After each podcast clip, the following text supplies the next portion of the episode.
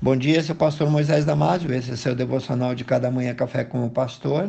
Hoje falando sobre o tema como explicar o amor incondicional de Deus por cada um de nós. Amor incondicional é um amor sem condições. Você consegue imaginar um amor assim? Alguém que te ama sempre, não importa quem você é, nem o que você faz, não importa se você quer ou não. É um amor indestrutível que não acaba, que não tem fim, que está lá disponível todos os dias, 24 horas por dia. É um amor que você mesmo nem consegue apagar. A Bíblia mostra que o amor de Deus por nós é assim. Mas Deus demonstra o seu amor para conosco em que Cristo morreu por nós, em nosso favor, assumindo nosso lugar. Isso ele fez quando ainda não éramos crentes quando estávamos debaixo da ira de Deus, quando éramos pecadores. Está lá em Romanos capítulo 5, versículo 8. O amor de Deus por mim e por você é infinito. Sim, infinito, não tem fim. Então, não há nada que você possa fazer para ganhar mais amor de Deus. Porque ele já te dá tanto amor que é impossível medir. A esse amor nós chamamos de imensurável. Também não há nada que você consiga fazer para Deus te amar menos. Quer você goste, quer não, Deus te ama e quer o seu bem. Ele quer o melhor dele para ti. Então, o versículo mais usado para demonstrar o amor de Deus talvez seja João capítulo 3, versículo 16, que diz assim: Porque Deus o Pai amou o mundo, isto é, todas as criaturas, de tal maneira que deu o seu Filho unigênito, para que todo aquele que nele crê, não importa quem, não pereça, isto é, não sofra sobre ele a ira de Deus, a condenação eterna no inferno, mas tenha a vida eterna. Também em 1 João capítulo 4, versículo 8, versículo 16, resume o amor de Deus dizendo: Deus é amor. Mas o pecado é um problema sério. Deus odeia o pecado. Deus não tolera o pecado. Nossos pecados são como uma barreira entre nós e Deus. Apesar disso, o amor de Deus por nós continua a existir. Apenas não consegue ser dado a nós por causa das nossas próprias transgressões.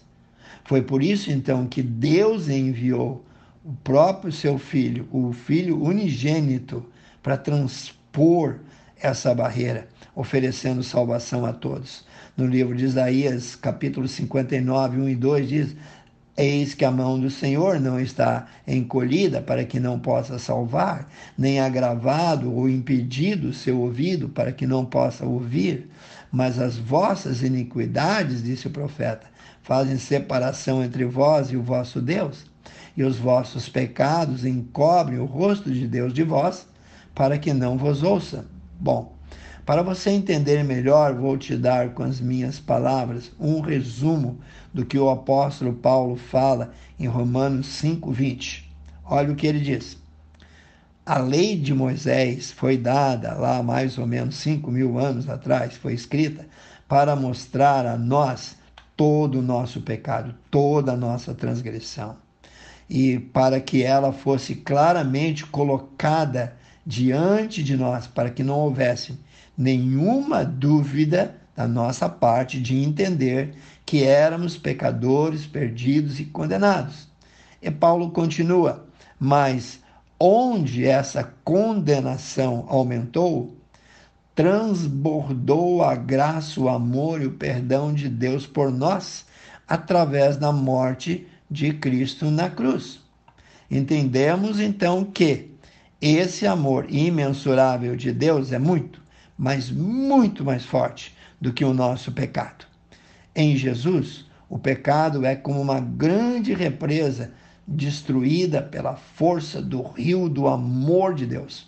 Jesus levou todos os nossos pecados na cruz para que o amor dele transbordasse sobre nós por sua graça.